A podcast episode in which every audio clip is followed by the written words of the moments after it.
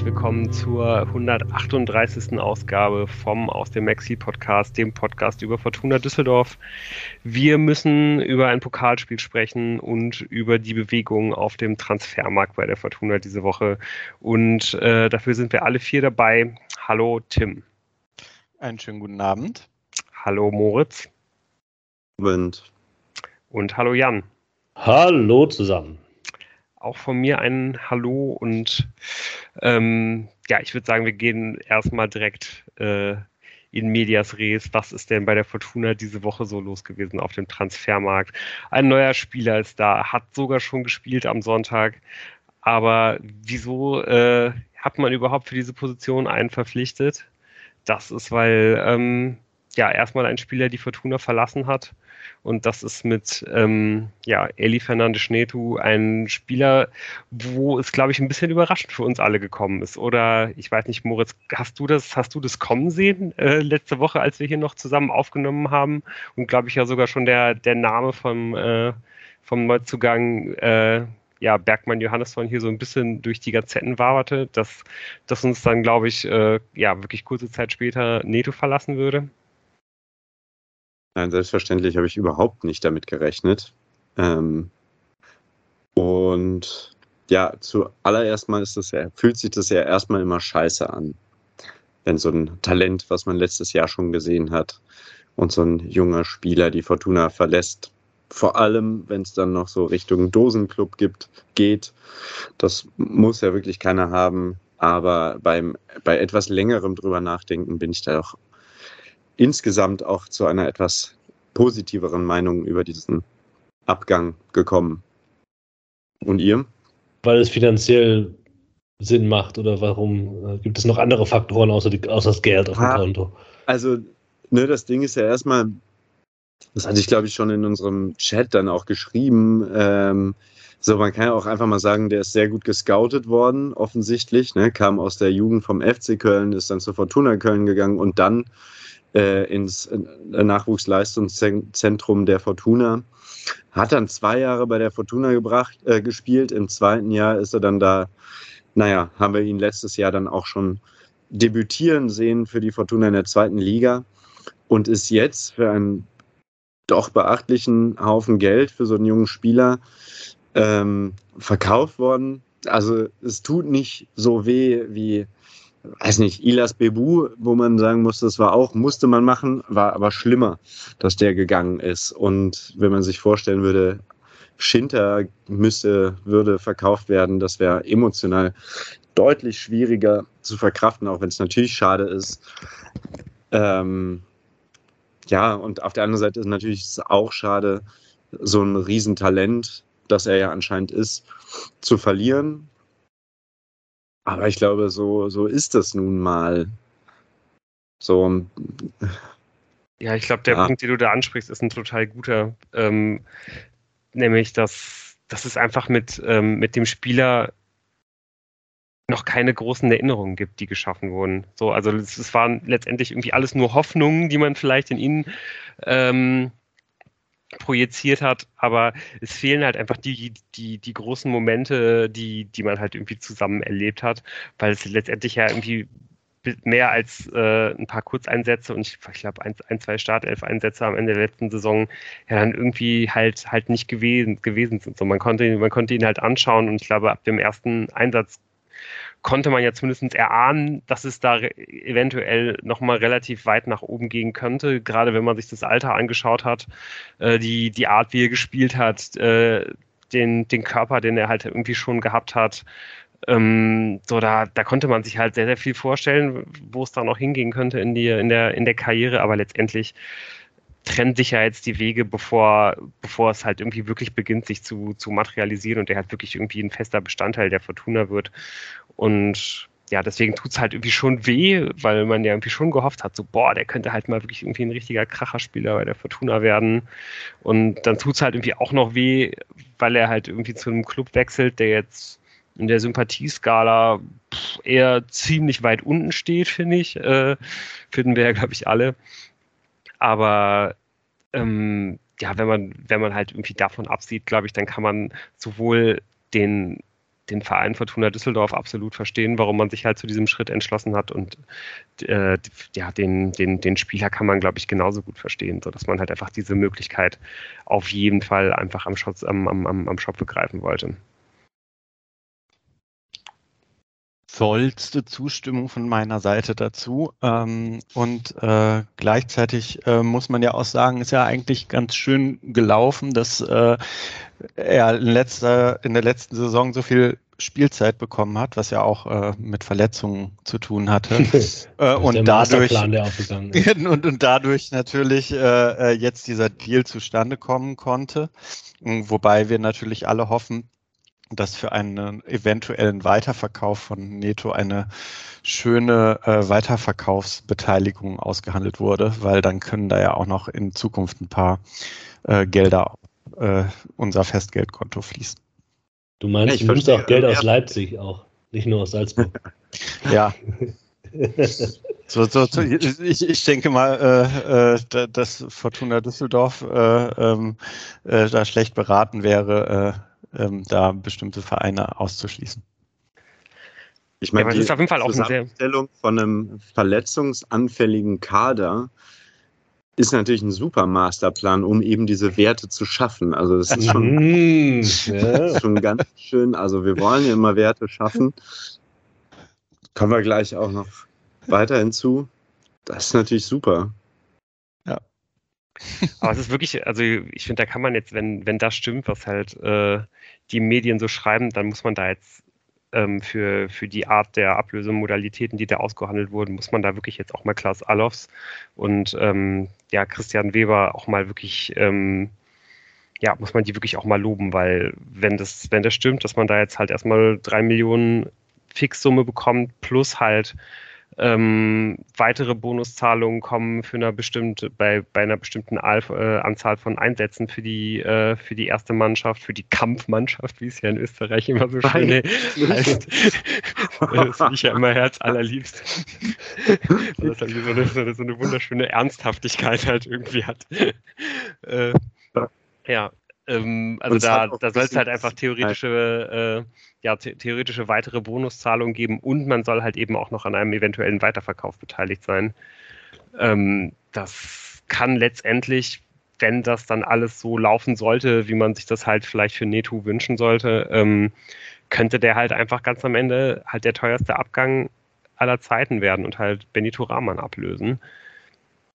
Und es ist, ähm, ja, es ist jetzt nicht komplett von der Hand zu weisen, dass er, glaube ich, die körperlichen Voraussetzungen dafür hat, dass er zumindest die Ansätze dafür hat, äh, das irgendwie auch alles technisch lösen zu können. Also man hat halt diese, diese Ansätze eben gesehen, aber da müssen jetzt natürlich irgendwie noch Schritte kommen.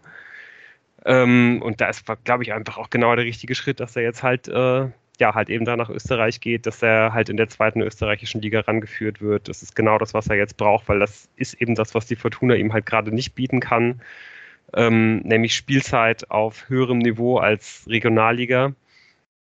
Ähm, und ja, und ich glaube, sobald er sich dann da etabliert hat, kann man ihn halt super schnell hochziehen und dann könnte es halt sein, dass er da eben auch sehr, sehr bald sogar, sogar schon Champions League spielt und so weiter. Ähm, ja, und dass er halt eben mit diesen körperlichen Voraussetzungen, die er hat, eigentlich prädestiniert dafür ist, wenn er all diese Schritte gehen sollte, dann irgendwann äh, in der Premier League zu spielen, weil da einfach von den Leuten, die Fußball spielen können, halt einfach nur noch die absoluten Körperfreaks halt landen mittlerweile. Äh, ja, dann könnte es halt eben sein, dass der Fortuna da echt nochmal einen großen Sack Geld einstreicht, aber das ist natürlich viel Spekulation. Wir nein, sollten nein, alle nicht, wir sollten alle nicht hoffen, dass wenn er äh, sich gut entwickelt, er dann halt diesen Zwischenschritt über, über Leipzig nimmt. Zum einen nicht, weil man das sowieso nicht hoffen sollte, zum anderen aber natürlich auch nicht, weil es ja immer mal ganz gut sein kann, munkelt man, dass halt zwischen Salzburg und Leipzig nicht immer marktübliche Preise bezahlt werden. Aber äh, Fiese ja. Unterstellung. Ja, ja, wahrscheinlich sind das alles nur Unterstellungen, aber ja. man, man, man hört und liest es ja doch immer mal wieder. Diese Neider und der Hass. Das ist schlimm im Fußball. Man kann nichts mehr, äh, man kann nicht mehr sich von oben herab, äh, heraufarbeiten. Es wird einfach nur noch äh, mit, mit diesen sozialen Medien machen alles kaputt.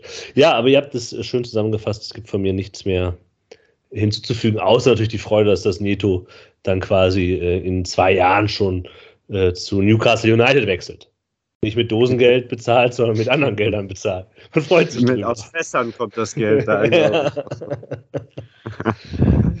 äh, ja. ja ich, ich, glaube, bevor wir äh, jetzt hier diese Abbiegung nehmen und äh, komplett wieder im Kulturpessimismus landen und äh, bemitleiden, wie, wie, wie schlimm der, der, der moderne Fußball äh, geworden ist, äh, kommen wir doch lieber zum nächsten Thema und reden darüber, dass Fortuna gerade einen 20-jährigen Isländer verpflichtet hat, der auch schon Champions League-Erfahrung mitbringt.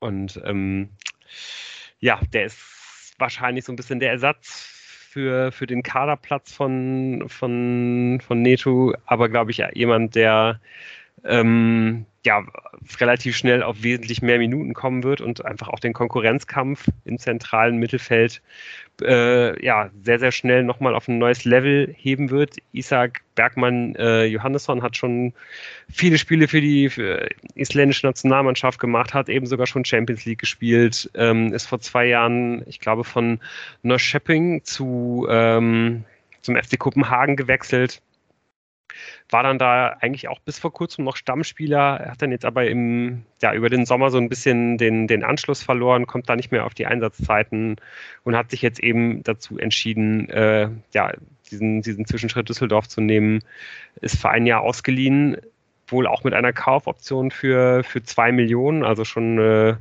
etwas besser darstellbare Kaufoption als jetzt parallel die von, von, von Solis und ist ja dann am Wochenende sogar auch schon zum, zum Einsatz gekommen. Und ich glaube, ähm, ja, letztendlich sind ja dann diese paar Einsatzminuten, die wir ja auch alle gesehen haben, fast schon eine bessere Art und Weise, wie, wie, man, wie man ihn bewerten kann, als das, was man jetzt irgendwie in, in zwei, drei Zeilen bei Transfermarkt gelesen hat.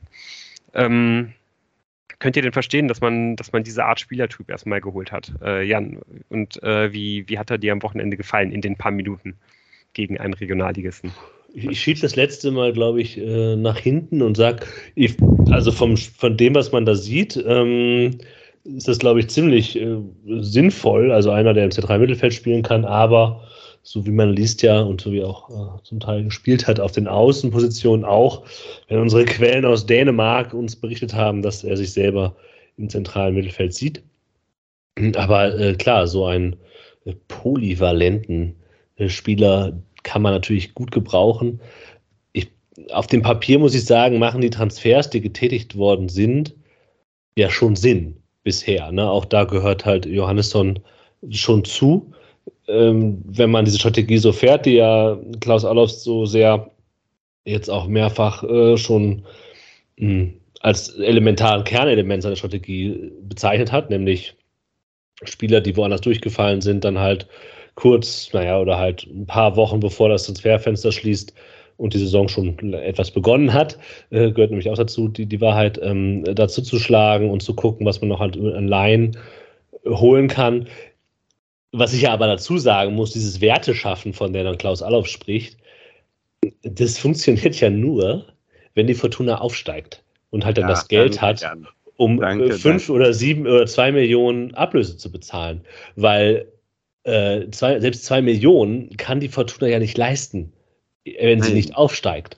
Und dann halt zu behaupten, dass man halt, dass das halt Werte schaffen würde, das halte ich doch schon für arg überstrapaziert, muss ich mal ganz ehrlich sagen. Ja, also das ist, ist Ao Tanaka, da könnte man da, da, argumentieren, dass man da äh, höhere, aber wohl leistbare, naja, wie leistbar sie war, wird man jetzt sehen, aber äh, ne, hat den länger hat oder bei Neto, den man halt eingesetzt hat, aus der Jugend kommend, äh, bei Clara, das sind so Leute, die halt, wo da Werte geschaffen worden sind.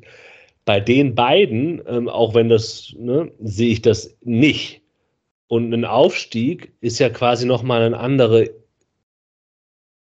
jetzt quasi den Aufstieg hereinzuarbeiten, in Werte schaffen und den Verein langfristig irgendwie aufstellen zu wollen. Ja, klar ist das so. Aber ähm, du musst ja immer auch den Status quo mit einrechnen. Und da ist das halt bei den beiden, bei Solis und bei, bei Johannesson, äh, nicht der Fall langfristig. Es mögen beide ähm, sinnvolle Verpflichtungen sein für die aktuelle Saison. Darauf Hoffen wir mal, ja, aber längerfristig nicht.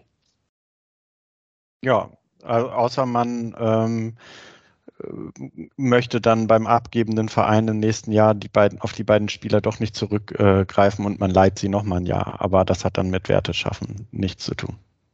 Oder man versucht, äh, die Kaufoption im Nachhinein runterzuhandeln. Das wurde ja jetzt, das, das wurde jetzt auch äh, wieder bei Karbovnik, glaube ich, versucht. Ähm, genau, aber ich danke, dass du das so ansprichst, Jan. Ich finde das auch diese Kombination. Natürlich wollen wir Werte schaffen, aber das ist mit diesen Transfers, die durchaus Sinn ergeben und ja auch irgendwie Hoffnung machen auf eine bessere Saison, ähm, ist es trotzdem mit denen nicht so einfach. Gab ja auch die Idee, zum Beispiel Karbovnik zu kaufen und dann teurer weiterzukaufen direkt oder so. Und zumindest hat die RP diese Idee mal gehabt. Ich weiß nicht, ob das ähm, bis in die Chefetage der Fortuna auch durchgereicht wurde, diese fantastische Idee. Aber sowas ist natürlich Quatsch. Also die Fortuna hat, wenn alles normal läuft, am Ende der nächsten Saison nicht einfach zwei Millionen irgendwo über. Da müssen Verträge verlängert werden und so weiter. Wir haben es ja gesehen dieses Jahr. Jetzt gerade ist Bewegung drin, weil eben Neto überraschend zu einem sehr hohen Betrag verkauft worden ist. Äh, auf, die, auf den Verkauf von Clara ist erstmal wenig gekommen. Es gab dann auch noch so Sachen wie, das Stadion wird jetzt doppelt so teuer und so. Und dann wurde ja ein zweiter Torwart verpflichtet, okay. Aber ja, es ist ja nicht so, dass zwei Millionen ein niedriger oder auch zu bewerk einfach zu bewerkstelligender Betrag wäre.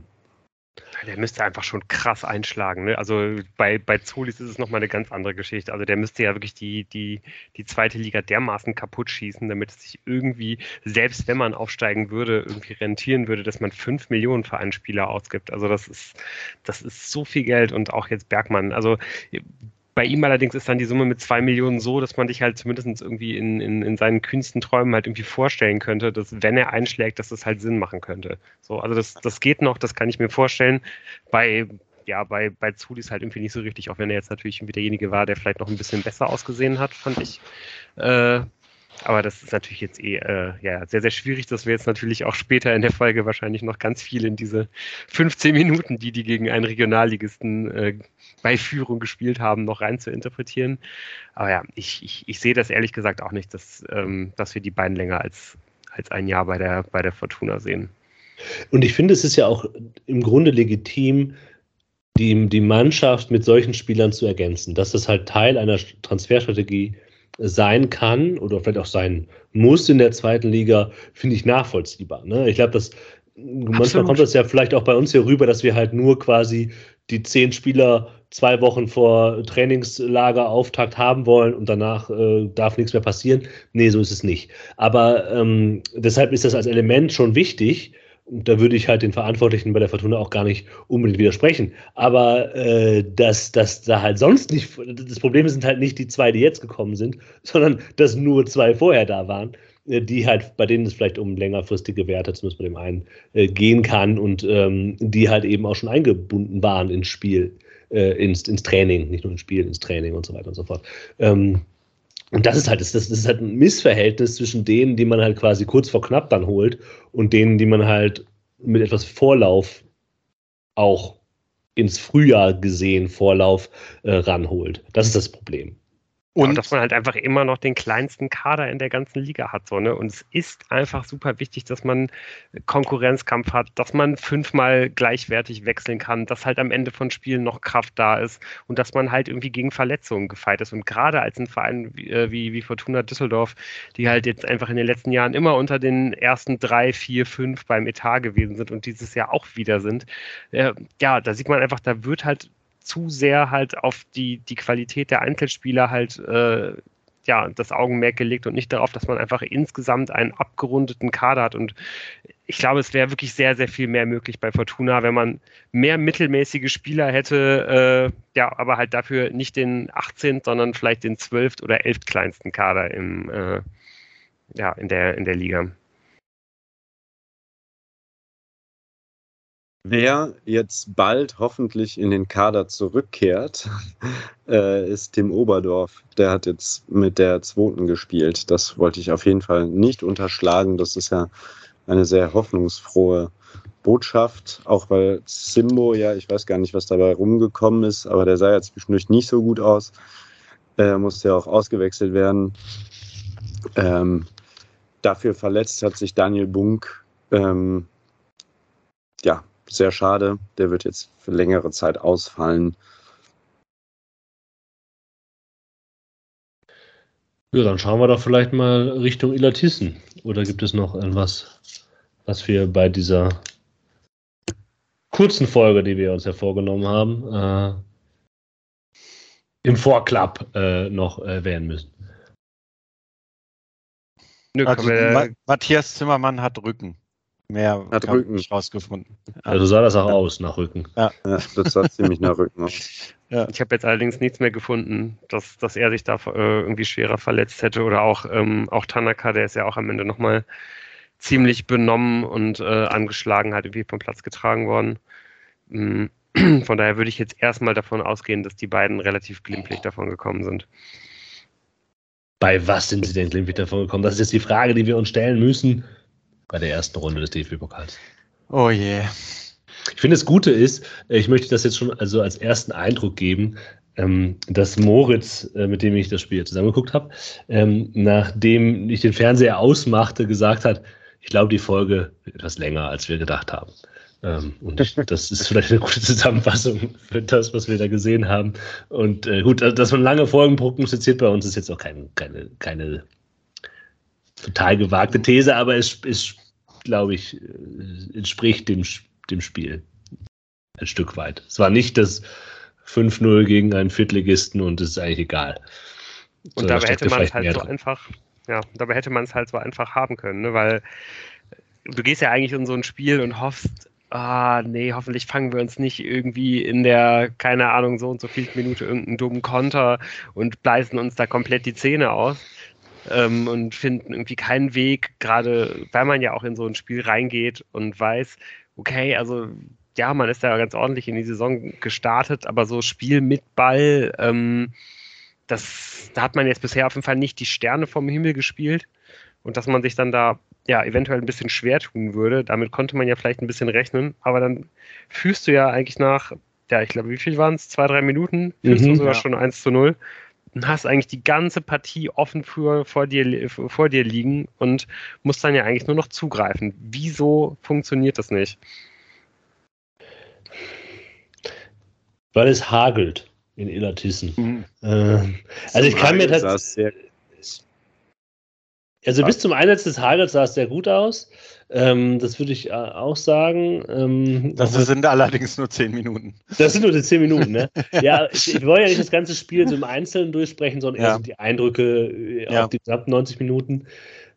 Was überraschend war, war, glaube ich, dass das, was alle, was wir auch wir gedacht haben, dass Illertissen sich hinein, hinten reinstellen würde, dass das nicht der Fall war. Und dafür hat man halt Illertissen relativ schnell bestraft. Und dann sah es in Folge halt auch ganz gut aus, als ob man es halt weiter schaffen würde, diese zehn Minuten, bis es dann anfing zu hageln. Und mit dem Hagel kassierte man dann ja dieses, dieses äh, 1-1, ähm, was kein Abseitstor war, sondern eigentlich ein reguläres Tor. hätte eigentlich 1-1, äh, hätte quasi in diese Hagelpause 1-1 äh, mit 1-1 gehen müssen. Man hatte ein bisschen Schiri-Glück an dieser Stelle.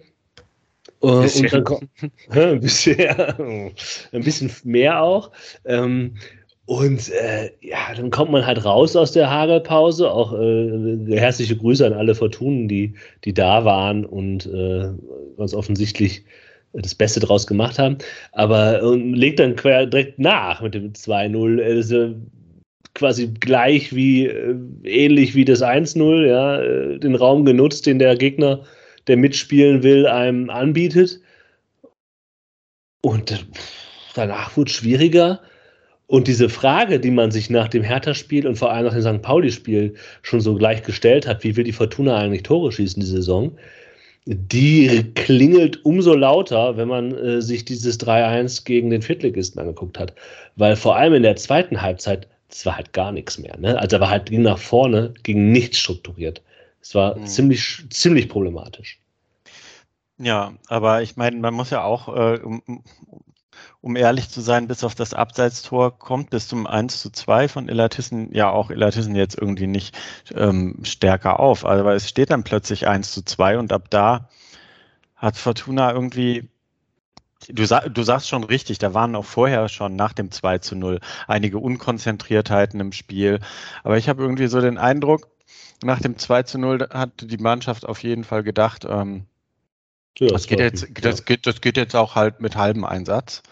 Und ähm, das hat sich auch nach dem 1 zu 2 dann nicht geändert. Man hat dann halt gedacht, oh scheiße, ey, das wird ja heute mehr Arbeit, als wir hier dachten, aber auch wird schon gut gehen. So hatte ich irgendwie den Eindruck. Also mir hat auch insgesamt bis, äh, äh, du hast noch natürlich recht, man hat nicht wirklich gesehen, wie man Elatissen bespielen wollte, was der Plan war, aber insgesamt hat mir auch der Einsatz äh, äh, nicht gefallen, so die, die, gesamte Körpersprache, auch nach der Pause nicht, also gerade nach der Pause nicht, wo ich gedacht habe, nach dem 1 zu 2 UUU, hoffentlich äh, findet da ähm, Daniel Thun die richtigen Worte und man, man, man, man kommt einfach mit einer anderen Körpersprache als nach dem 2 zu 0, wo man einfach irgendwie gesagt hat, so, wir fahren das jetzt hier äh, 70 Minuten nach Hause.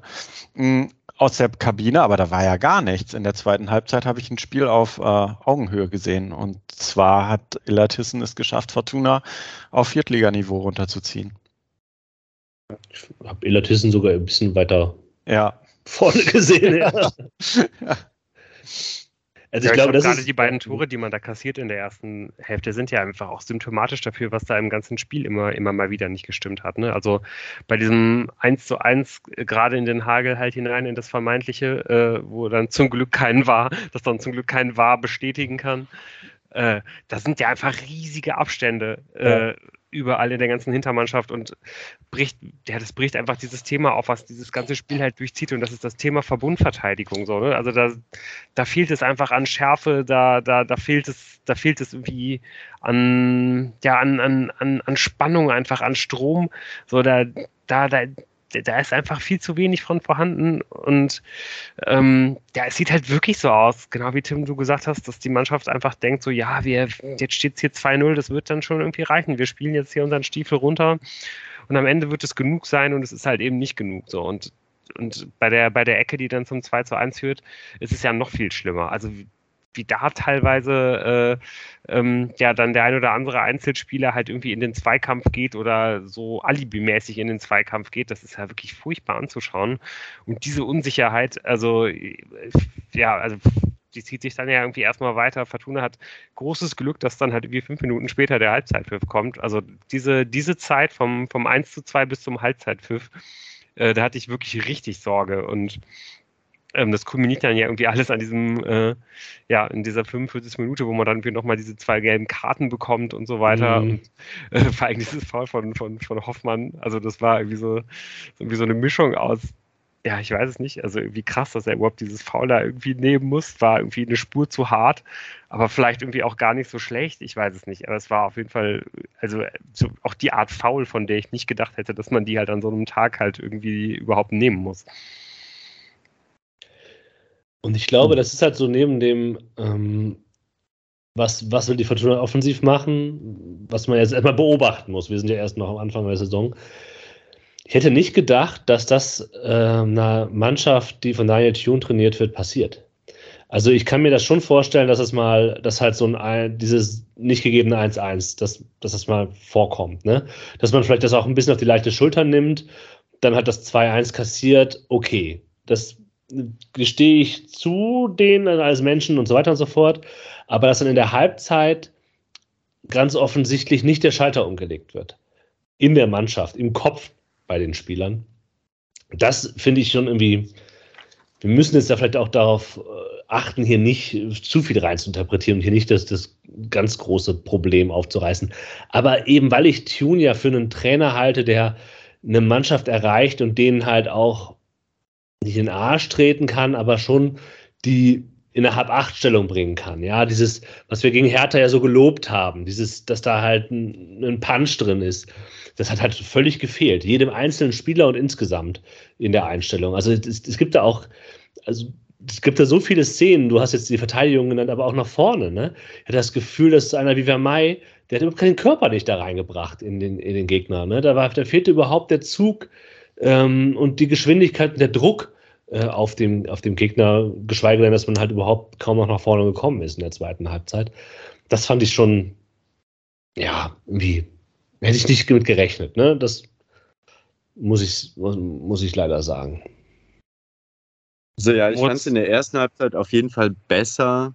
Wir müssen auch noch kurz darauf ähm, eingehen, dass ja drei neue im, im, in der Startelf standen mit Engelhardt für Cello, eben Vermey wurde gerade schon angesprochen für Ginczek und ähm, Jamil Siebert für Jordi de Weiss. Also kann man auch ein bisschen zugestehen, vielleicht, dass da eben, wir hatten es letzte Woche vom zweiten Anzug, dass da äh, so ein paar Sachen einfach ja noch nicht so eintrainiert sind und so. Nee, nee ehrlich, ehrlicherweise nicht. Äh, weil das sind alle Spieler, die von vornherein dabei waren und es geht gegen den Viertligisten. Das muss man einfach mal so sagen. Das, das muss man anders. Also da, da würde ich sagen, kann, ist das für mich keine akzeptable Ausrede. Nee, sind ja auch also, Spieler, die eins zu eins die Rolle von Sag ihrem. Ich doch gar nicht. Moritz. Unglaublich. Ich sag doch gar nicht, dass das eine Ausrede ist. Ich sag doch nur, dass das vielleicht auch dazu beiträgt. Aber was natürlich schlimm ja. war, waren auch diese, diese Zentrale, die ja irgendwie völlig offen war. Das hat ja auch gar nicht geklappt. Ich meine, Tanaka hat sich auch gesteigert später, finde ich. Aber irgendwie habe ich das Gefühl gehabt, da ist auch die Aufteilung von Tanaka und Engelhardt hat nie so ganz gestimmt und es hat immer wieder Lücken gegeben, Räume gegeben, wo eigentlich einer der beiden hätte sein müssen. Ähm, wer mir sehr positiv aufgefallen ist, war schon Schinter. Der hat ja. irgendwie die ersten drei Riesenchancen ähm, gehabt, diesen einen Freistoß und die anderen hat er vorbereitet und so, ne? Das war ja schon. Ja, ja, äh, also aber er, er hat dann sehr stark Pässe gespielt und so. Und ich hat, fand, Schinter war halt eher so der, der Passgeber und das hat er sehr gut gemacht. Und Vermey, schon das Gefühl, der hat sich irgendwie ganz gut bewegt und hatte dann aber in seiner letzten Aktion häufig dann doch irgendwie zu ungenaue, zu viele Ungenauigkeiten drin. Ja, ähm, ja, aber beziehst du das jetzt wirklich auf das gesamte Spiel? Also ich fand jetzt tatsächlich Schinter am Anfang auch extrem auffällig und auch schön äh, die Freistöße, die anscheinend äh, äh mittlerweile auch zum Mittel werden können. Aber also in der zweiten Halbzeit habe ich, möchte ich da niemanden mehr positiv hervorheben. Also da gibt es eigentlich bis auf das Tor, was dann irgendwann noch kommt, äh, wo wir gleich nochmal drauf eingehen, äh, überhaupt gar keine Chance mehr für Fortuna. Also in der ja, zweiten ja. Halbzeit würde ich ja, da niemanden hervorheben. Und deshalb nicht, dass wir das jetzt hier aufs ganze Spiel sehen, dass da ja der Vermeil sich sehr eingesetzt hat. Also insgesamt habe ich den auch schwach gesehen. Und ähm, meine also ich habe mir auch wenige Notizen gemacht, aber also symptomatisch war so eine Szene in der 52. Minute. Da ist ein Spieler von Illertissen irgendwie von der Mittellinie bis zum Strafraum völlig, völlig, also wirklich mit dem Ball spaziert, als wäre es jetzt ein Sommerspaziergang. Und keiner hat dem Druck gemacht, keiner hat den angegriffen. Und das war so für mich so irgendwie, wie das Spiel auch in der zweiten Halbzeit angegangen wurde und das wäre ja auch beinahe schief gegangen. Also Elatissen trifft ja dann noch die Latte, bevor es überhaupt 3-1 steht. Also äh, ich muss auch sagen, am Ende wäre das 2 zu 2 auf jeden Fall verdient gewesen für Elatissen und man hätte dann in die Verlängerung gemusst und ich weiß nicht, wie das dann ausgegangen wäre.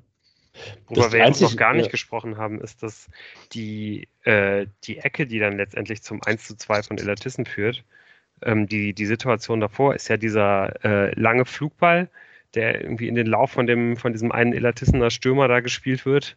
Äh, Glessing, glaube ich, hieß er. Also das war ja der, der eigentlich ja. ähm, Siebert und Hoffmann eigentlich alleine äh, komplett beschäftigt hat über, über die 90 Minuten lang. Und es kommt dann zu diesem Laufduell äh, Siebert gegen, gegen Glessing und ähm, ja, letztendlich fault halt Siebert einfach Glessing, der komplett aus, äh, aufs, äh, ja, frei aufs Tor zuläuft. Der steht dann halt wieder auf und kommt dann halt trotzdem zu dieser, zu dieser Abschlusschance, die dann halt pariert wird. Aber ich glaube, wenn er da liegen bleibt. Genau. Wenn er, wenn er da aber halt. Klärt. Wenn er, wenn er da liegen bleibt, dann gibt es halt Rot für, für Jamil Siebert. Da muss man, glaube ich, gar nicht diskutieren. Ja. Und wenn es halt ein, wenn es ein VAR gibt, dann gibt es da aber zehnmal Rot. So, Habe ich mir auch aufgeschrieben. Das also auch da, ne, einfach wie unglaublich einfach äh, man sich da irgendwie hätte ausspielen lassen können und dann steht es ja auch vielleicht irgendwie einfach eins zu zwei in dieser Situation. Man hat noch eine rote Karte und äh, also auch da wieder, glaube ich, so, so, so, ein weiterer Punkt, wo, wo es halt noch viel, viel, viel schlechter hätte laufen können. Und ähm, ja, ich weiß nicht. Also ich finde, ihr wart jetzt irgendwie teilweise sehr negativ auch in der, in der zweiten Halbzeit. Also ich fand, dass die zweite Halbzeit auf jeden Fall von der Stabilität her besser war als das, war, als, äh, als das was halt irgendwie die, ähm, am, am, Ende der ersten Halbzeit irgendwie so passiert ist. Es hat dann schon irgendwie geholfen, dass, dass, dass Sobotka im Spiel war, aber halt eben auch nur, um halt irgendwie so die, die paar allergröbsten Risse halt irgendwie zu kitten. Weil ähm, ich fand dann, dass ja die Abstimmung Sobotka, Tanaka war dann schon irgendwie ein bisschen besser. Gerade Tanaka hat mir in der zweiten Halbzeit ganz gut gefallen. Das war so der Einzige, der sich irgendwie noch dagegen gestemmt hat. Ähm, und ähm, ja, auch die anderen Einwechslungen haben dann ja eigentlich auf jeden Fall das Spiel so ganz langsam irgendwie so in Richtung der Fortuna dann ja irgendwie entscheiden können. Einfach weil man halt irgendwie, ja, wenn man einfach dann irgendwie noch ein bisschen was hat am, am, am Spiel ändern können. Ja, aber das ist ja jetzt, da muss man auch sagen, wir besprechen jetzt halt das Erstliga-Runden, Erstrunden-Pokalspiel gegen einen Viertligisten. Ähm, und da, da, kann, da, da will ich eigentlich nicht darüber reden, dass man mit einer Führung äh, die, der zweiten Halbzeit das Spiel stabilisiert bekommt. Das ist ja keine Leistung Ganz für den genau. Zweitligisten. Also ähm, problematischer ist halt eher, dass es halt keinen Weg nach vorne gibt und dass man halt in die Situation kommt in der zweiten Halbzeit. Aber du hast halt recht. Ne? Also man kann das auch so sehen und das einzig deswegen habe ich diese Jamil Siebert-Situation nicht erwähnt, aber du hast halt recht, diese rote Karte hätte schon gewaltige äh, Probleme bereitet. Aber eigentlich das Gute für, die, für jeden einzelnen Spieler, ähm, der Trainer, äh, die Wahrscheinlichkeit, dass der Trainer jetzt in der Nachbesprechung eine Szene rausnimmt, wo, wo du als Spieler halt gezeigt wirst, ist gar nicht so hoch, ja, weil jeder einzelne Spieler auf diesem Platz, jeder einzelne, ja, von Kastenmeier bis nach vorne von Mai, hatte irgendeine fahrlässige Scheißsituation drin, wo halt irgendein vermeidbarer, in dieser Situation auch vermeidbarer äh, Fehler gemacht worden ist. Und das ist halt auch schon krass in der Masse, wie das aufgetreten ist. Diese ganzen, diese Mittelfeld-Duelle habt ihr es schon genannt in der ersten Halbzeit, diese fahrlässigen Ballverluste.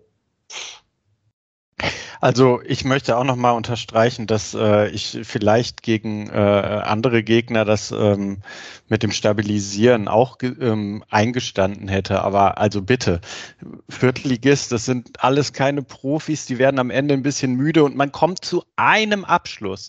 Deshalb fand ich die zweite Halbzeit halt extrem. Zwei. Ja, und er hat zwei Abschlüssen, stimmt. Ja. Einer wird noch kläglich vergeben. Aber also ähm, tatsächlich ähm, das fand ich extrem erschreckend, dass man kein Mittel gefunden hat, um das Spiel frühzeitig zu entscheiden und dann äh, beinahe halt noch den Ausgleich in der 84. Minute kriegt. Ja, ich finde trotzdem, dass man letztendlich ja auch so ein bisschen sich halt einfach damit beschäftigen muss, was dann das Ergebnis des Spiels ist, nämlich dass man eigentlich jetzt ein drittes Mal nicht wirklich überzeugend gespielt hat aber halt irgendwie doch jetzt okay gestartet ist. So. Und auch das kann ja irgendwie was mit einer Mannschaft machen. So. Ich meine, es gibt noch unglaublich viel zu arbeiten, es gibt unglaublich viel aufzuarbeiten. Es, werden, es müssen jetzt noch äh, neue, neue Spieler integriert werden. Aber letztendlich wird das, glaube ich, auch ein bisschen was mit der Mannschaft machen, dass man halt gesehen hat, okay, wir haben jetzt hier wieder irgendwie Grütze zusammengespielt, wir haben wieder irgendwie einen Punch abbekommen äh, haben halt gewackelt. Nee, nee, wieder, gewackelt. wieder, nee, nee, nee, wieder nicht. Also Grütze haben die nicht gespielt gegen St. Pauli und auch nicht gegen Hertha. Die haben je jetzt am Wochenende zum ersten Mal richtig Grütze gespielt. Ja, ganz genau. Aber, Aber äh, Punch abbekommen gegen, gegen, gegen St. Pauli würde ich schon sagen. Das Spiel kannst du halt auch einfach 3-0 verlieren, ne? Also kannst du dich auch nicht beschweren. Ja, aber dann ist ja 0-0 kein Punch. Also das sehe ich dann nicht so. Dann. Nee. Mhm. Also ich finde, das, das fiel schon ab.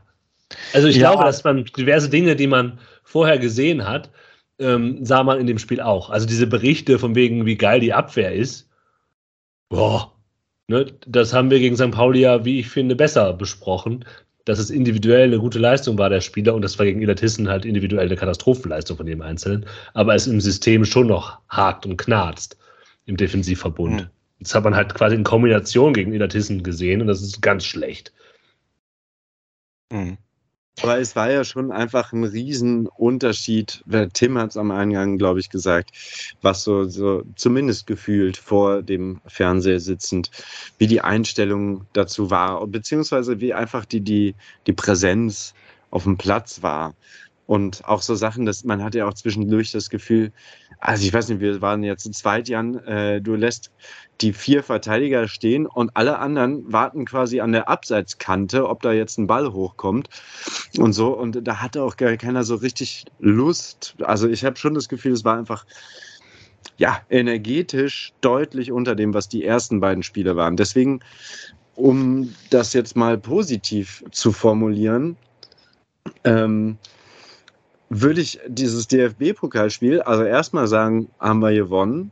Zweitens haben ganz viele andere höherklassiert, äh, höherklassige Vereine nicht diese Duelle gewonnen. Ähm, sind ja wirklich einige auch ausgeschieden. Das heißt, es ist auch nicht eine absolute Selbstverständlichkeit. Und drittens würde ich mal abwarten, was passiert jetzt in Paderborn. So, wenn da wieder die Kampfmannschaft Fortuna auf dem Platz steht, die wir vorher auch schon gesehen haben, dann müssen wir uns vielleicht nicht so viele Sorgen machen darüber, dass das alles beim Spiel gegen Illertissen nicht so rosig aussah. Durchaus fragwürdig finde ich immer noch, wie möchte die Fortuna nach vorne kommen, aber da haben wir jetzt auch vielleicht noch zwei Alternativen zum Kader dazu bekommen, wo dann spätestens in der Länderspielpause noch mal ein bisschen gefeilscht werden kann, äh, gefeilt werden kann an Abläufen und so. Ähm, genau, ich wollte jetzt auch noch gar nicht das, das Spielgeschehen, also wenn wir müssen natürlich noch dieses schöne Tor besprechen, aber ja. Genau, das wäre das viertens. Ähm, man hat zwei Neuzugänge, die eingewechselt wurden und am Ende äh, den Deckel drauf machen in einem wunderschönen Doppelpass mit äh, Ginczek ähm, spielt sich da Johannesson in den Strafraum, legt quer auf Zollis und der macht dann den Deckel drauf. Ist ja auch was Schönes, wenn sich zwei Neuzugänge, die dann eingewechselt werden, so einfügen, auch wenn Johannesson vorher eine große Chance schon vergeben hatte, aber immerhin ähm, tauchen sie so beide in den Scorern auf und was wir auch noch nicht erwähnt haben, was vielleicht auch ein Faktor werden kann für das Spiel in Paderborn, ist, dass sich ja ähm, Matthias Zimmermann am Rücken irgendwie verletzt hat. Aber ich hoffe, dass das sich ähm, als Vorsichtsmaßnahme entpuppen wird, dass er da rausgenommen wurde und er gegen Paderborn wieder starten kann. Ja, das, ja, das hatten wir ja, glaube ich, am Anfang hm. Äh, kurz gesagt. Und das Spiel ist übrigens nicht in Paderborn. Das hatten wir jetzt zweimal falsch gesagt. Das ist äh, gegen Paderborn in Düsseldorf. Ja. Ähm, aber vielleicht ja, die, die, mal die Frage so jetzt mal, mal, mal, ja. mal unabhängig jetzt von diesem Tor, ganz generell. Wie haben euch denn jeweils die beiden äh, Neuzugänge gefallen? Weil ich, also vor allem bei Zolisso waren es ja dann auch irgendwie äh, ja, fast 35 Minuten, den man, den man, den man anschauen konnte. Ähm, da, da kann man ja schon vielleicht irgendwie auch zwei, drei Dinge sagen, ähm, weil ähm, ja, ein bisschen passieren hat man ja eben halt doch gesehen. Ich weiß nicht, Jan, äh, wie, wie fandst du Zolles? Ähm, also es hatte bei Moritz und mir schon so Waldorf und Stettler-Vibes, äh, weil sehr häufig betont worden ist, dass Zolles wirklich nicht schnell aussieht äh, wenn man ihn so Fußball spielen sieht.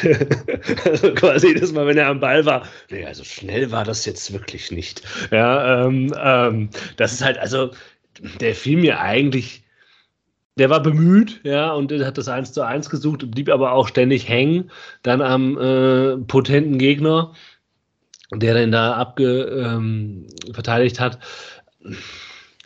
Ich will ganz ehrlich, richtig äh, viel kann ich dazu auch nicht. Ich, also, hat auch für Felix Klaus ja gespielt, dann rechts. Ähm, also wirklich viel fand ich das jetzt nicht. Also man muss halt sagen, dass da vielleicht auch, er hat schon mal versucht, so einen tiefen Ball, Steckball zu spielen und dann hat halt keiner mitgedacht, so, äh, aber pff, ja, ob ich den da jetzt groß bewerten kann ähm, oder berauscht hat er mich. Ich hab, fand es nicht berauschend, was ich gesehen habe, aber es war halt bei keinem äh, von der Fortuna der Fall. Und das ist vielleicht auch tatsächlich nichts, das man von ihm erwarten kann, so kurzfristig im Team. Und dann in eine sehr dysfunktionale Mannschaft äh, an diesem äh, Sonntagnachmittag zu kommen. Ja. Also ich will, möchte da jetzt eigentlich kein großes halt Fazit über ihn. Natürlich äh, auch eben einfach schwer, ne? weil man hat letztendlich irgendwie schon in Führung gelegen gegen einen Regionalligisten, aber ich ich bin trotzdem relativ optimistisch eigentlich dann irgendwie aus, aus dem Ende dieser Partie rausgegangen, wenn es jetzt nur irgendwie um die beiden Neuzugänge ging, gerade bei Zolles, weil ich fand, dass man da gesehen hat, dass er halt zumindest dem Spiel Breite und Tiefe gegeben hat. So, der stand echt einfach sehr, sehr breit und hat aber immer wieder versucht, diese, diese tiefen Laufwege halt anzubieten. Und das ist halt was, was eben Klaus und Emma nicht unbedingt suchen und wo es auch einfach, selbst wenn sie es tun würden, gut ist, wenn es noch einen dritten Spieler im Kader gibt, der das von den Außen halt irgendwie mal bieten kann, weil das ja auch, glaube ich, äh, nicht das ist, was die beiden Stoßstürmer, die im Augenblick im Kader stehen, jetzt irgendwie so als allererstes äh, auf ihrer Fähigkeitenkarte stehen haben. Also fand ich, fand ich gut und ähm, auch bei, bei, bei Bergmann fand ich, dass mir das, äh, dass das irgendwie ganz ordentlich aussah in den paar Minuten. Generell, dass man da jetzt irgendwie nochmal einen Linksfuß im zentralen Mittelfeld hat, ist okay. Dass der dann so polyvalent ist und dann halt irgendwie auch so, ähm, ja, auch nicht so richtig auf dem linken Flügel gespielt hat, aber das zumindest auch irgendwie so halb abdecken kann, zumindest auch irgendwie gegen den Ball, ähm, ist doch irgendwie alles erstmal irgendwie ganz gut. Und auch wenn der ja wirklich diese, äh, ja, dieses eine Ding, was ihm da, glaube ich, Ginchek irgendwie rüberlegt, dass er wirklich einfach rein muss, wenn er das, das auch wenn er das ziemlich versiebt. Ähm, ja, trotzdem auch jemand, der irgendwie immer mit nach vorne gegangen ist, von dem ich mir generell auch ganz gut vorstellen kann, dass der einfach dafür sorgen wird, dass die Strafraumbesetzung aus dem Mittelfeld irgendwie ähm, eine bessere sein wird oder eine gute sein wird, wenn er auf dem Feld ist. Und ähm, ja, wo, wo man, glaube ich, einfach auch gespannt sein kann, ähm, inwiefern man den irgendwie einbaut. Aber ich glaube, ähm, ähm, ja, wir sind uns da wahrscheinlich alle einig, dass da schon auch geplant ist, dass der deutlich mehr Spielzeit sehen soll, als es halt sein äh, Vorgänger hm. Fernandes gemacht hat. Also ähm, äh, Bergmann Johannesson kam für Ioa. Das heißt, er ist ja nicht aus dem Mittelfeld nach vorne gerückt, sondern der ist halt auf seiner B-Position ja. Flügel eingesetzt worden. Ist klar, dass er da weiter vorne äh, zu sehen ist. Also ähm, ich muss ganz ehrlich sagen. Nee, aber ich sagen, fand jetzt von den ähm, Bewegungen einfach. Also irgendwie könnte doch. Also, ja, aber ich glaube, ich glaube tatsächlich, dass wir ihn am Anfang äh, ähm, öfters mal von der Bank äh, auch als Außen sehen werden. Ähm. Und ja, allein schon mal aus, aufgrund des Frage, wer es halt sonst macht. Ganz genau. Ich kann also, mir auch vorstellen, dass er relativ schnell von Anfang an auf Außen zu sehen ist, auf links außen. Ja, genau. Also er, er selbst möchte zwar lieber äh, äh, im zentralen Mittelfeld aufgestellt werden, aber ich meine, ähm, am Ende entscheidet Tune und mal sehen. Also eigentlich genau das gleiche, was wir letzte, letztes Jahr mit, mit Karbovnik gehabt haben. Also der ist ja jetzt auch, was man so hört, extra deswegen nicht zum HSV, sondern zu Hertha gewechselt, weil man ihm da versprochen hat, äh, dass man ihn ins zentrale Mittelfeld stellen wird. Und so war es ja bei der Fortuna gut, auch. Dem, es war doch Nö. nicht gut, was im zentralen Mittelfeld gespielt hat, oder? Nö, war es nicht. Nee. So, da, da, da hat er einfach nicht den Körper für. Und auch jetzt da bei Bergmann fand ich halt auch, dass es jetzt man hat halt gesehen, dass er da halt ausgeholfen hat. So, der kann das bestimmt auch machen, aber das ist ja auch kein Flügelspieler. So, und kann schon auch verstehen, dass er, glaube ich, keinen Bock hatte, äh, da, da bei Kopenhagen halt ständig zu spielen. Und wenn man jetzt auch bei Fortuna äh. sofort sagt, so, ja komm, ist jetzt gerade kein anderer da, dann spielst du jetzt erstmal halt irgendwie da, ah, dann kann ich auch kann ich schon irgendwie auch, ja, dann, dann fürchte ich gerade, falls man dann eventuell doch keinen weiteren Flügelspieler mal äh, mehr, mehr, mehr holen sollte, äh, dass das dann halt schnell irgendwie auch auf einem, auf dem, ja, auf dem falschen Bein halt irgendwie losgeht mit dieser, mit dieser Leihe.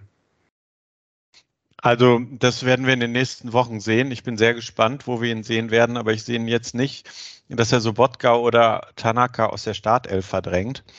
Ähm, und von daher, äh, er möchte vor allem spielen. Und äh, das kriegt er wahrscheinlich bei Fortuna eher als bei Kopenhagen.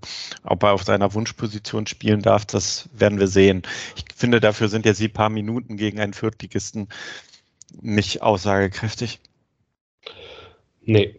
Vielleicht aber dann am Samstag gegen Paderborn, während ich gerade dabei gucke, wie verdammt nochmal Osnabrück ausgleicht. 1-1. Äh, ja. Haben erst den Elfmeter verschossen und dann im, Nach im Nachgang reingemacht, der Schütze. Äh, anwerfen. ja, man sieht, der Fokus geht schon wieder von der Aufnahme ein kleines bisschen weg hier. Bei, äh, Sorry. Podcast. Ja, es war, es war, so ein Elfmeter hat ja auch ein bisschen Vorlauf. Ja, es war ein mhm. wunderschöner äh, Foul des, des Kölners und äh, jetzt steht es 1-1. Ja, sorry, das wollte ich nur kurz einwerfen. Also über unsere Wünsche, wen wir in der nächsten Pokalrunde sehen wollen, reden wir dann, wenn Richtung Oktober irgendwann mal dann die Auslosung ansteht. Wenn das Ergebnis hier feststeht bei dem Spiel, das parallel. Ah ja. Okay. Ja. ja, aber auf jeden Fall, glaube ich, kann man letztendlich, auch wenn wir jetzt hier viel gemeckert haben, äh, noch ganz tief Luft holen und kann sagen, okay, vier Punkte aus zwei Spielen im Pokal weitergekommen. Äh, wenn man einfach auf die nackten Zahlen schaut, ja, dann kann klar. man zumindest erstmal sagen, alles klar, wunderbar, Deckel drauf und äh, wir schauen Richtung nächste Woche. Alles gut. Und ähm, ja, da geht es dann auch schon in fünf Tagen weiter mit einem Heimspiel gegen den SC Paderborn. Und ähm, ja, bei denen ist auf jeden Fall auch nicht alles Friede, Freude, Eierkuchen, auch wenn man gerade mit dem Rückenwind eines 7 zu 0 Erfolgs bei Energie Cottbus im Pokal kommt, ähm, hat sich der Ligastart doch etwas schwieriger dargestellt. Ähm, und ähm, ja, man wird halt versuchen, in die, in die Siegespur zu kommen bei der Fortuna. Man hat das erste Spiel direkt mal mit 5 zu 0 in, in Fürth verloren. Ähm, da hat man, glaube ich, in den ersten Minuten direkt eine rote Karte bekommen und ähm, ja, dann einfach, da hat dann einfach ziemlich schnell die Kraft gefehlt, also wirklich ein klassischer Fehlstart. Danach ein Heimspiel gegen, gegen Osnabrück, für das man sich, glaube ich, viel vorgenommen hat. Äh, das war dann wohl auch nicht allzu berauschend, 1 zu 1. Ähm, und ähm, ja, ich glaube, wenn, wenn man jetzt im Pokal nicht so überzeugend gewonnen hätte, dann wäre da jetzt eventuell schon viel, viel mehr Feuer unterm Kessel gewesen. Ähm, ja, aber das hat man abwenden können, indem man ähm, ja etwas gemacht hat, was man schon sehr, sehr lange nicht mehr gesehen hat bei, bei den Paderborner. Man hat nämlich das System umgestellt und ähm, ja, hat ein ganz simples, flaches 4-4-2 gespielt. Und das ist eigentlich komplett konträr zu dem, was, was Kwasniok äh, das letzte Jahr hat spielen lassen. Da hat man eigentlich immer dieses 3-4-2-1 gespielt mit ähm, inversen Außenspielern weil man einfach das äh, Prinzip hat, keine Flanken zu schlagen oder wenn nur flache Flanken, möglichstenfalls aber eigentlich immer am Ende wieder in die Mitte zu kommen, wenn man, wenn man auf den Außen ist. Und ähm, ja, das, das hat man jetzt eben aufgeben müssen und das hat zweierlei Gründe. Zum einen ähm, ja, hat man mal wieder, wie es in, in Paderborn häufig der Fall ist, ähm, wichtige Spieler vor der, vor der Saison abgeben müssen, und ähm, ja, da fallen runter erstmal wahrscheinlich der beste Stürmer, den man, den man im, so, so im Kader hatte mit Marvin Pieringer, der ist in die Bundesliga gewechselt. Man hat äh, Justwan abgegeben, auch der ist in die, in die Bundesliga gewechselt. Das war mit Sicherheit der, der beste Kreativspieler, den man im offensiven Mittelfeld gehabt hat. Und man ähm, ja, hat mit Ron Schallenberg, der nicht in die Bundesliga gegangen ist, aber halt eben zu Schalke 04, ähm, ja, eigentlich den absoluten Boss im Mittelfeld abgegeben. Einer der beiden Spieler in der Liga, die noch häufiger angespielt werden als Ao Tanaka in der ganzen Liga insgesamt. Also zumindest war das letztes Jahr der Fall. Also jemand, den ja, die Paderborner einfach immer gesucht haben, der das Mittelfeld verankert hat. Und ähm, ja, glaube ich, sogar auch Kapitän gewesen. Und ähm, wie man das dann halt so kennt, hat man die Spieler halt nicht wirklich eins zu eins ersetzt, sondern sich mal wieder äh, viel in unteren Ligen halt irgendwie bedient. Viele Spieler, die äh, quasi dafür vorgesehen sind, diese und andere Lücken zu füllen, äh, die die Abgänge gerissen haben. Ähm, ja, hat man eigentlich letztes Jahr schon im Kader gehabt, wurden so ein bisschen rangeführt und äh, die sollen jetzt eben den nächsten Schritt machen. Das hat bei einigen gut funktioniert bisher in diesen äh, drei Spielen, bei anderen weniger. Und man hat etwas gemacht, äh, weswegen Paderborn seit langem mal wieder ähm, ja wahrscheinlich äh, bundesweit Schlagzeilen gemacht hat im Fußballbereich. Man hat nämlich Max Kruse geholt und ähm, hat da auf jeden Fall aufhorchen lassen leider, und äh, das finde ich wirklich sehr schade, hat er sich jetzt halt, glaube ich, vor dem Pokalspiel schon einen Muskelfaserriss zugezogen, wird also jetzt auch in der Arena nicht zu sehen sein. Und ähm, ja, es gibt natürlich auch schon die ein oder andere äh, Lästerzunge, die behauptet, dass man vor allen Dingen deswegen jetzt gegen, gegen Cottbus so gut ausgesehen hat, weil ähm, ja, ich fand es schon sehr, sehr überraschend, dass man diesen, diesen Transfer getätigt hat. Also gerade weil Kruse ja nicht dafür bekannt ist, dass er unbedingt gut gegen den Ball arbeitet und dass, dass es eigentlich in Paderborn nur funktionieren kann, wenn da wirklich alle komplett an einem, an einem Schrank ziehen, äh, sollte er eigentlich bekannt sein. Ja, von daher bin ich aus mehreren Gründen enttäuscht. Ich hätte, glaube ich, gerne gesehen, wie, wie, wie Kruse halt irgendwie spielt. Also weil ich ihn einfach sehr, sehr lange nicht mehr habe Fußball spielen sehen. Ich hätte gerne gesehen, wie Fortuna das verteidigt. Und äh, ich hätte einfach gerne gesehen, ob man das halt irgendwie ausnutzen kann, äh, ja, auf Seiten der Fortuna, dass er halt vielleicht nicht so gut gegen den Ball arbeitet, aber das wird jetzt halt eben nicht dazu kommen. Ähm, ja, ich, ich rechne fast auch ein bisschen damit, dass, dass man halt wieder auf dieses simple, flache 4-4-2 gehen wird, einfach weil es jetzt halt einmal funktioniert hat und das alte System mit neuen Spielern eben zweimal in der zweiten Liga nicht funktioniert hat. Und ähm, ja, was dann eben auch bedeutet, dass halt diese, diese, diese Kruse-Rolle hinter den Spitzen so ein bisschen ähm, ja eben überflüssig wird. Das heißt, äh, ja, dass die Paderborner, vermute ich, ähm, auch erstmal sehr äh, abwartend spielen werden für ihre Verhältnisse, vielleicht ein bisschen mehr auf Konter gehen werden. Ähm, und ähm, ja, dann eben immer wieder versuchen werden, auf dem Außen Muslia in 1 zu 1 Duelle zu, zu bringen. Vielleicht der letzte äh, Verbliebene, der halt wirklich ein richtiger Zocker ist, äh, jetzt mit dem Kruse-Ausfall, der halt richtig was am Ball kann in diesem Kader.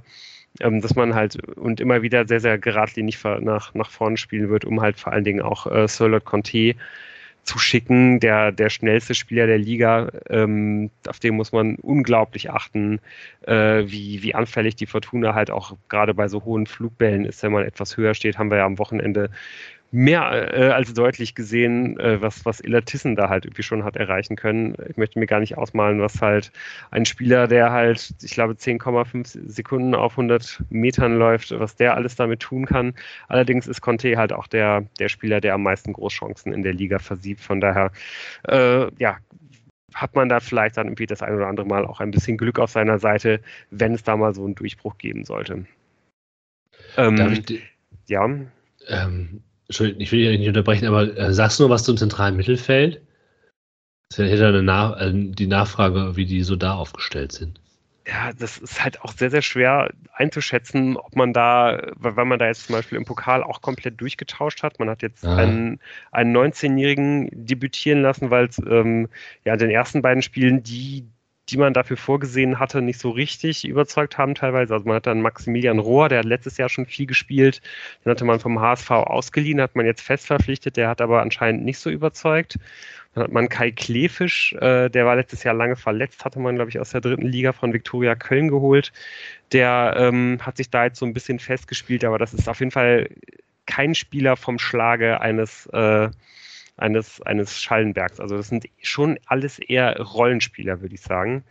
Ähm, was ich ganz interessant fand, man hat jetzt einen, einen, einen Spieler einfach mal ins kalte Wasser geworfen, einen 19-Jährigen, den man gerade aus der U19 von Schalke geholt hat. Der heißt Mattes Hansen, der soll wohl auch sehr gut gespielt haben jetzt gegen Cottbus, aber ich weiß nicht, ob man dem jetzt aufgrund von einem guten Spiel gegen einen Regionalligisten sofort den Einsatz im DFB-Pokal gibt. Also das ist schon auch einfach ganz klar eigentlich in allen Mannschaftsteilen nicht mehr auf dem Level, wie es halt in den Jahren davor gewesen ist. Von daher ähm, würde ich Paderborn deutlich eigentlich so eine Art Übergangssaison bescheinigen. Aber das macht man ja häufig und am Ende spielen sie dann halt doch wieder um den Aufstieg mit. Einen weiteren Punkt, äh, den man vielleicht auch nochmal ansprechen könnte, ist, und da habe ich eine Frage äh, an, an Moritz, weil ganz interessant, dass man ähm, ja schon eigentlich mit dieser, mit dieser Fünferkette, mit dieser Dreierkette spielen wollte, mit äh, Schienenspielern auf den Außen, wo dann ganz klar auf links äh, Kimberly Essequem halt vorgesehen war. Das war ja, glaube ich, ein Spieler, in den du dich mal so ein bisschen verliebt hattest und den du auch so ein bisschen gescoutet hattest. Man, ähm, der aber, glaube ich, vor allen Dingen Stärken nach vorne hatte, wenn ich mich richtig erinnere. Äh, man hat jetzt im Pokal versucht, äh, den, den einfach auf einem ganz normalen Linksverteidiger spielen zu lassen. Wäre das was, wo man den, also wo man halt dann Paderborn eventuell auch attackieren könnte, einfach weil er so offensiv denkt und wenn ich mich richtig erinnere, auch irgendwie ganz gerne in die Mitte zieht? Boah, kann ich natürlich jetzt nicht so genau sagen. Also das Spiel, wo ich ihn gesehen habe, da war der halt linker Innenverteidiger in der Dreierverteidigung beziehungsweise ah, okay. Fünfer. und ist halt unheimlich viel mit nach vorne, also super viel angedribbelt. Ich habe das ja auch einfach gerne. Also damals, wenn äh, Kahn Eiern das gemacht hat, das war immer wunderbar und so. Deswegen, genau, der war super schnell, war super ballsicher, aber ich kann jetzt gerade nichts dazu sagen. Also, das ist, es ist ja auch, es ist ja auch fast eine müßige Frage. Denn ob man den links, die, die, linke Seite des Gegners, also die eigene Rechte, nun bespielen sollte oder nicht, ist für die Fortuna nicht die entscheidende Frage. Weil das wird auf jeden Fall gemacht, weil eine andere Seite gibt es nach vorne nicht. Ja, äh, aber es wäre ja. natürlich gut, wenn es da eine Schwäche gäbe. Genau. Das wäre eine, gut, schöne, das, ja, eine schöne Korrelation. Ja. Da können wir uns darauf einigen. einigen. Das wäre gut. Ja. Und es ist ja schon auch wirklich gut, dass man jetzt halt in der Lage ist, halt in der 57. Minute zu sagen, komm, hier, Herr Zolis, zieh dir die Jacke aus und mach nochmal richtig Alarm auf der Seite. Ne? Also das, äh, ja. die, die Seiten sind immer noch nicht optimal besetzt oder fehlt immer noch mindestens ein Spieler. Ein schneller Spieler. Äh, wenn nicht eigentlich zwei, gerade ein schneller, richtig. Mhm. Aber man hat da jetzt immerhin mal einen, äh, ja, wo man halt wirklich, wenn der halt in der 60. Minute kommt, dann auch mal direkt halt äh, auf der Tribüne aufmerkt und denkt, okay, da bin ich gespannt, was der jetzt noch reinbringt. Und einer, wo man halt dann auch unter der Woche sagen kann, hier, pass auf, Felix, Emma, wenn ihr halt äh, wieder irgendwie vielleicht irgendwie nur so mit äh, angezogener Handbremse trainiert und spielt, dann sitzt ihr auch einfach mal auf der Bank so. Und das war in den letzten Wochen ja dann nicht immer der Fall. Trainiert hast du jetzt gesagt, ne? Wollen ah, wir finde, nichts, unter, nichts unterstellen. Ich finde auch, ich würde. ja. Ja, das ist, glaube ich, das, was ich sagen will. Ja, ich würde die ja. auch nicht in einen Topf werfen, weil ja. Klaus fand ich immer sehr gut engagiert und Emma hat mir auch jetzt gegen Elatissen nicht gut gefallen. Sollte jetzt gar nicht so negativ klingen, aber ich, ich wollte, glaube ich, damit einfach nur ausdrücken, es ist sehr gut, dass halt die Spieler, die halt keinen Konkurrenten im Kader um ihre Position haben, jetzt zumindest einen, äh, einen haben. So, auch wenn es nur einer für zwei Positionen ist.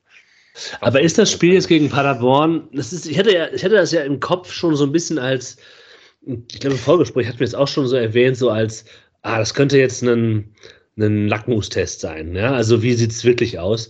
Aber das, was du ja jetzt gesagt hast, Lou, macht ja, relativiert es vielleicht diese Erwartungshaltung für mich ein bisschen, weil ja Paderborn auch ähm, also für mich wäre es mehr die Stärke hat. Ja. Für mich wäre es ehrlicherweise eine herbe Enttäuschung, wenn man das Spiel nicht gewinnen würde. Es tut mir okay. furchtbar leid, dass jetzt da jetzt hier den Mund so voll zu nehmen. Das sollte man ja gerade aus unserer Sicht gegen Paderborn äh, sollte man da vielleicht immer ein bisschen vorsichtig sein, weil wir ja, ja da ein, ein gebranntes Kind sind. Aber äh, also ganz ehrlich, Paderborn hat gerade viel, viel größere Probleme, als die, als die Fortuna das hat. Ähm, und ähm, man sollte unbedingt in dieses Spiel reingehen mit der festen Überzeugung, dass man dieses Spiel gewinnen kann und gewinnen muss. Aber Vorsicht vor dem Torfürst. Das uh, ist der Torfürst. Äh, der, den, den hatte ich jetzt noch nicht erwähnt. Äh, der, der Torfürst sitzt, sitzt, auf jeden Fall auf der Bank und ja, warum sollte der nicht auch irgendwie, weiß ich nicht, zu späterer Stunde am äh, Samstagnachmittag noch eingewechselt werden? Also das wäre, glaube ich, was, ja, das, das würde uns ja alle ein bisschen erfreuen, mit Sicherheit. Mit dem Torfuß habe ich ja auch noch eine schöne Münchner Erinnerung. Weil den, der, der wechselte dann ja, ich glaube, irgendwo aus Saarbrücken zum TSV 1860 München. Ich war dann auf irgendeinem Kreissportplatz beim ersten Testspiel des TSV mit Freunden. Und dann war eben der Torfürst auch da. Und ich habe gedacht, ey, hier, Flo, du, den musst du aufpassen, der Torfürst. Der ist geformt in Düsseldorf der macht euch quasi den Aufstieg selbst, äh, macht er sicher. Und tatsächlich hat der Torfürst dann auch in der ersten, in der, in der Hinrunde ordentlich genetzt, bis dann Gerüchte aufkamen, dass äh, der KFC Uerdingen damals noch äh, mit äh, kurzzeitig Geld besegnet ihm ein Angebot gemacht hätte. Danach hat er halt einfach gar nichts mehr gemacht äh, im Trikot der Löwen und wechselte dann auch äh, zum, zum KFC Uerdingen. Ähm, also für, eine, für ein paar Wochen und Monate hat der Torfürst mich zu einem Fußballkenner in München werden lassen, weil ich quasi genau das prognostiziert hatte, was dann zumindest für diese Zeit auch in, in Wahrheit wurde. Also, ne, Torfürst ja, ja, ja. das, aber nicht am Samstag. Das es liegt halt schon so lange äh, zurück. Ja, ja genau. Also Adriano Grimaldi ist nur 32. ja. Ja, also die Info fand ich auf jeden Fall auch absolut schockierend. Also das, den hatte ich irgendwie auch in, in seiner Zeit bei Fortuna irgendwie in eine andere Epoche gepackt, muss ich ganz ehrlich sagen. Also, aber gut. Wir werden sehen, wir werden sehen, ob der Torfürst aufläuft, äh, oder zumindest eingewechselt wird. Ähm, ja, tatsächlich. 1,88, es ist einfach ein Modellathlet. Ähm, das konnte ist halt einfach nicht. ständig verletzt, ne? So viel. Ja, gut. Das, also, wer, wer, wer äh, verletzungsunanfällige Stürme hat, der wäre für den ersten Stein. Ähm, wir werden sehen. Und wir, ja, man kann jetzt ja, jetzt, jetzt macht man sich wieder Hoffnung äh, wegen, nach dieser Vorschau. Danke, danke für nichts. Ja ja, Tor für uns drei Buden reinwirft in der 70., 80. und 90. Minute, ähm, dann, denken wir an dich. Äh, ja, dann werde ich allem auch selber an mich äh, denken. Ich kann ja selber kaum damit umgehen, dass ich jetzt hier heute die, die, die Rolle äh, desjenigen hatte, der ständig auf den äh, kleinen Sommerschimmer am Ende des Gewitters zeigen musste. Ähm, Stimmt, hast du gut gemacht. Kann, kann eigentlich nur, nur ein schlechtes oben sein. Oder vielleicht ist es auch ein gutes. Das äh, ja, werden wir dann hoffentlich bis, nächster, bis nächste Woche beantwortet haben und werden dann natürlich auch, äh, ja, wie immer drüber sprechen, was wir denn so gesehen haben. Macht's gut. Wunderbar. Gute Woche euch. Ciao. Bis dann. Tschüss.